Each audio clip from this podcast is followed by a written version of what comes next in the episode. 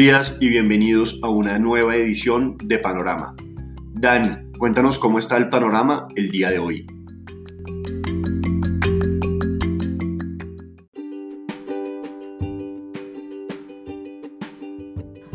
Muy buenos días a los seguidores del podcast Panorama de Global Securities. Hoy, primero de julio de 2021 tenemos una dinámica tranquila en los mercados internacionales, panorama indeciso, noticia del día nuevamente con respecto a Colombia. Cifras de empleo de mayo no se deterioraron, de hecho la tasa de desempleo descendió de niveles del 17.4 al 16.6%. Y esto en contraposición o contrario a las expectativas de mercado y de las nuestras también, de eh, un deterioro durante ese mes debido a los bloqueos que generaron las eh, protestas. de todas maneras, hay noticias encontradas en este frente, hay elementos que no permiten ser muy optimistas, como el hecho de que la recuperación del empleo sea la del empleo informal, pero en términos agregados vemos un mes de mayo que no fue tan malo como esperábamos, aunque digamos las encuestas de percepción del mes, como era el tema del PMI, pues eh, fueron muy desastrosas, nuevamente en contracción. Este tema de la recuperación económica de Colombia eh, está tomando cada vez más eh, optimismo eh, nuevamente o se está renovando el optimismo. El Banco de la República mejoró su pronóstico a niveles del 6,5%. Llevamos dos meses consecutivos de revisiones al alza del crecimiento de algo del 5,3, del 5,2 al 6 y ahora 6,5. ANIF, una de las entidades que eran más negativas, lo pasó del 4,3 al 6,6%. El gobierno eh, lo mantuvo en niveles del 6, así que digamos que esto ha llevado incluso a algunos a pensar que Colombia recuperaría los niveles de producción de prepandemia, ya no a mediados del 2022, sino incluso hacia finales de este mismo año 2021. Volviendo al mercado internacional, el Standard Poor's se valorizó 0.13% ayer, nuevo máximo, ya como 30 máximos históricos durante este año 2021. en esta ocasión no fue el sector de tecnología que se vio un poco, eh, descendiendo eh, cerca del punto 15%, sino fue el sector petrolero que se valorizó del 1.25%. El petróleo, como hemos mencionado, estaba impulsado por una recuperación económica mundial más fuerte de lo anticipado y por lo tanto un resurgimiento de la demanda de crudo en el mundo, de la cual hablaremos en la sección de materias primas. Con respecto temas adicionales, interesante un anuncio de las autoridades británicas que parece que están cansadas de buscar la equivalencia financiera con la Unión Europea, algo que habían prometido eh, que iba a suceder luego del Brexit, pero no lo han logrado. Los europeos han estado muy fuertes en estas negociaciones, se han negado a aceptar esas prerrogativas que le solicitan las autoridades británicas y bueno, pues ha decidido dar un mensaje, tal vez es un tema de negociación, de mostrarse duros los británicos frente a los europeos, afirmando que bueno, ya no van a buscar este tema de la equivalencia, que van a buscar más bien que su mercado, su arreglo, sus reglas financieras sean eh, suficientemente dinámicas para que el mercado crezca y también van a buscar acuerdos con China, India y Brasil. Obviamente China, India y Brasil no van a reemplazar a sus socios europeos que tienen normas más parecidas a las británicas, pero pues es el mensaje que ya se está dando a conocer, un reconocimiento de que este tema de la negociación del mercado financiero no era tan fácil como prometieron los promotores del Brexit. Con respecto al mercado de visas, ayer el dólar se valorizó tanto frente a moneda de reserva como frente a un promedio de, de moneda de América Latina, aunque en América Latina tuvimos comportamiento mixto. El índice de XY alcanzaba los máximos recientes de 92.4 unidades. Ayer se valorizó 0.4% el dólar frente a otras monedas reserva. Y en América Latina, un retroceso de las monedas de América Latina en promedio frente al dólar lideradas por caídas del peso chileno 0.9%, mexicano 0.7% y real 0.25%. Las monedas de América Latina perdieron el 0.5% frente al dólar o el dólar se fortaleció el 0.5% frente a monedas de América Latina. Pero ni el sol ni el peso colombiano se debilitaron, de hecho esas se fortalecieron frente al dólar. En materias primas, el rally petrolero continúa. Hoy vemos valorizaciones de casi 2%, Brent 76 dólares, WTI 74. Y es que ya se filtró el rumor de que habían acordado un incremento de producción mensual inferior a los 500 mil barriles día para julio, otro para agosto y así sucesivamente hasta diciembre. Si los expertos dicen la verdad o están, digamos, acertados, el exceso de demanda frente a oferta es de 3 millones de barriles, es decir, que estos incrementos de petróleo no van a lograr compensar ese exceso de demanda en varios meses y por eso el petróleo se estaba eh, valorizando aún más. Citigroup cree que la demanda de petróleo va a alcanzar los 101.5 millones de barriles día en el mes de agosto. Por eso cree que esa recuperación, incluso superación de los niveles de consumo de petróleo eh, frente a lo que se tenía antes de la pandemia, hará que el precio del Brent oscile alrededor de los 85 dólares. Estamos hablando que hoy estamos en 76, que comenzamos el año pensando en 60 como algo razonable. Ya estamos en 85 y hace un par de semanas varios importantes participantes de mercado, desde analistas, comercializadoras y productoras, decía que llegar a 100 dólares para el Brent era algo factible. Y ayer otro dato adicional que apoya esta buena dinámica y es un desplome adicional de los inventarios de petróleo en los Estados Unidos. Fueron más de 6 millones de barriles de caída durante las últimas mm, semanas, casi es la sexta semana consecutiva de caídas, durante las últimas semanas hemos visto una caída de más de 30 millones de barriles de inventario en los Estados Unidos, haciendo pues que obviamente se alimente aún más esta expectativa de eh, faltantes de suministros en el mercado, por lo menos de carácter de corto plazo. Con respecto a la renta fija, nuevas solicitudes de subsidios al desempleo en Estados Unidos marcan un nuevo mínimo en el periodo de pandemia, 364 mil. También mercado inmobiliario con muy buenos datos, eh, este mercado inmobiliario nos mostró ventas de viviendas pendientes creciendo 8%, el mercado esperaba contracción.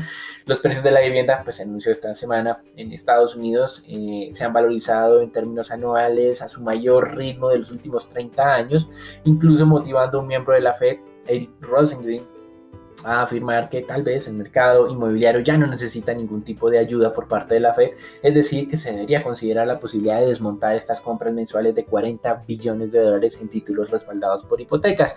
Y mientras tanto, pues las tasas de negociación de los tesoros, pues sin mayores cambios, estamos en niveles del 1.46, ayer era 1.45, fue más bien precisamente el comportamiento del día lunes el que llamó la atención, descendiendo del 1.50 al 1.45, pero pues digamos que en las últimas 24 horas no ha cambiado mucho. En América Latina, una advertencia más de ese cambio de ciclo de política monetaria, un miembro del Banco Central de México, Jonathan Heath, dice que si la inflación no desciende nuevamente al 5%, el Banco Central de México continuará haciendo incrementos de tasas de interés. En México la inflación es del 6, su objetivo de largo plazo es del 3, por lo tanto hay un gran desalineamiento, aunque sea por factores transitorios en los países emergentes existe una mayor probabilidad de desanclaje de expectativas, por eso los bancos centrales terminan a reaccionar más de lo que debería ser necesario para preservar su credibilidad. Hasta aquí el reporte internacional. Recuerden, acabó el segundo trimestre del año. Fue un muy buen trimestre para el mercado accionario de los países desarrollados, no de América Latina como tal.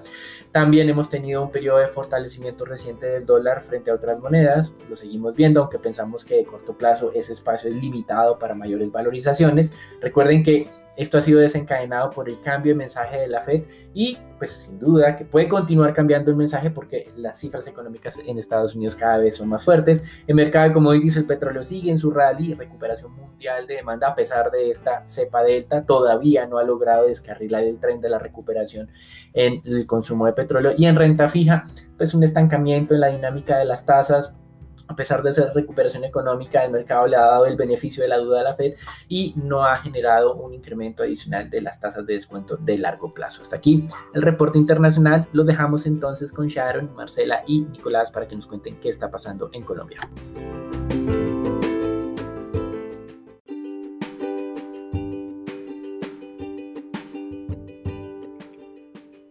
Buenos días Dani, muchas gracias. Para comenzar, el día de hoy llegan al país las 2,5 millones de dosis de la vacuna Janssen donada por el gobierno de Estados Unidos. Igualmente, en la noche de ayer se presentaron nuevos choques entre manifestantes y la fuerza pública en la localidad de Suba, donde también se originaron varios bloqueos de vías. Según el Departamento Administrativo Nacional de Estadísticas DANE, la tasa de desempleo en mayo del 2021 fue de 15,6%, por debajo de la experimentada en el mismo mes del 2020, la que fue de 21,4%, el punto máximo en la, durante la pandemia del COVID-19. Igualmente se conoció cómo el gobierno nacional dentro del Pacto Colombia por las Juventudes destinará 158 mil millones de pesos para que estos puedan formarse y se pueda fortalecer el emprendimiento y sus conocimientos digitales entre otros. Igualmente, el ministro de Hacienda dijo cómo la reforma tributaria irá hasta por recaudar 14 billones de pesos. Para terminar, en encuesta revelada por Inbamer, la imagen favorable de la gestión de la alcaldesa de Bogotá llegó a su nivel más bajo desde que inició su administración, situándose en un 50%, mientras un 47% desaprueba su gestión. Este mismo fenómeno se vio reflejado en el alcalde de Medellín, Daniel Quintero, donde su aprobación fue del 47% para el mes de mayo, bajando de un 54% en el mes anterior. Bueno, Sharon, cuéntanos cómo está el panorama de renta variable para el día de hoy.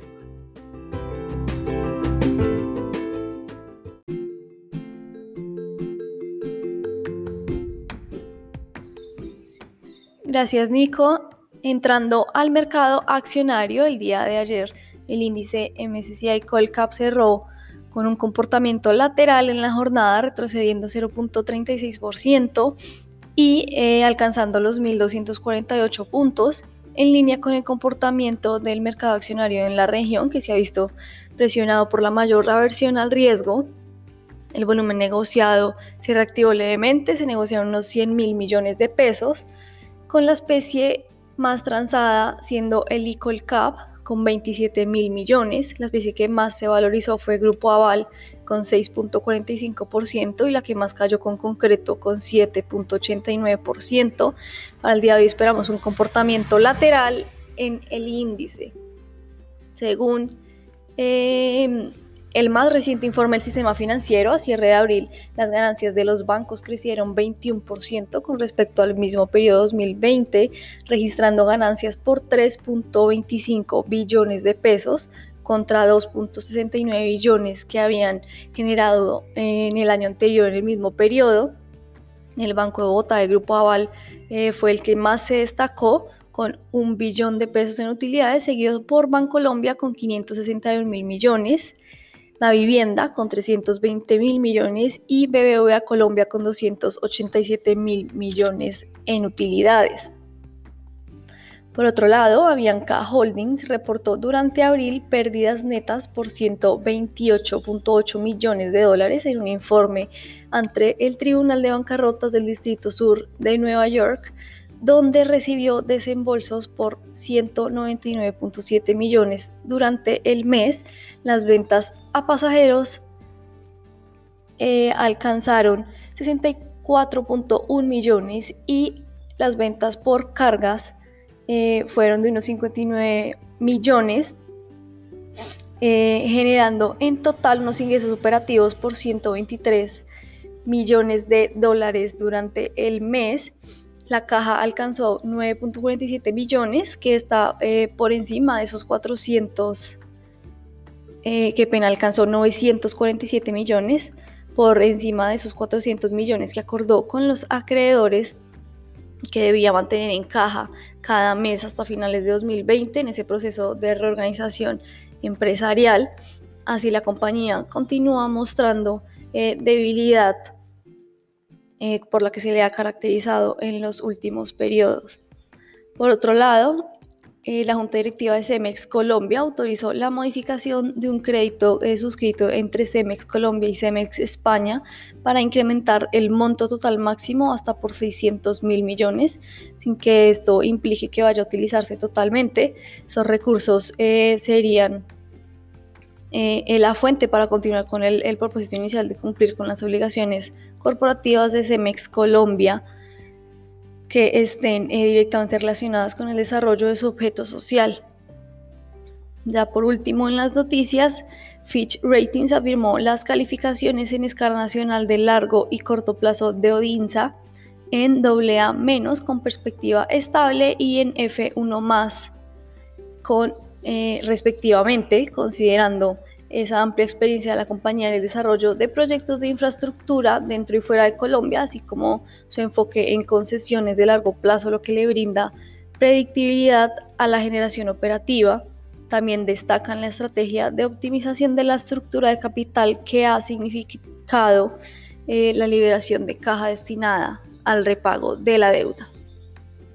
Ya para cerrar, eh, por el lado de análisis técnico tenemos la acción de Grupo Sura, en donde la especie retrocedió 2.6% y rompió la resistencia sobre los 18.800 y vulneró esa formación del banderín que venía experimentando desde comienzos de mayo y alcanzó entonces nuestro nivel de stop loss de 18.700 en la estrategia de corto plazo, por lo que cerramos entonces eh, nuestra posición y eh, este movimiento como tal de la jornada ayer fortalecería esa tendencia bajista en la especie.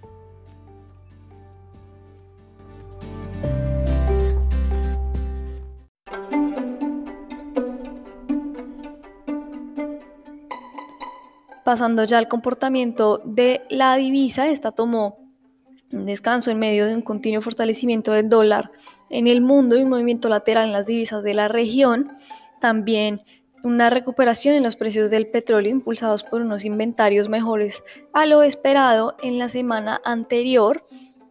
Así, el peso colombiano se revaluó 0.46% y cayó 17.5 pesos para cerrar en 3.750 pesos por dólar, corrigiendo parte de ese movimiento del martes cuando había subido más de 60 pesos. El día de hoy, a la espera de las decisiones de la OPEP, podríamos experimentar una jornada volátil con el DXY retrocediendo y el petróleo que amanecen optimistas. Esperamos entonces presiones bajistas al arranque de la jornada con resistencias en 3.770 y 3.800 y soportes en 3.730 y 3.700 pesos. Los dejo con Marcela para que nos cuente sobre el mercado de renta fija.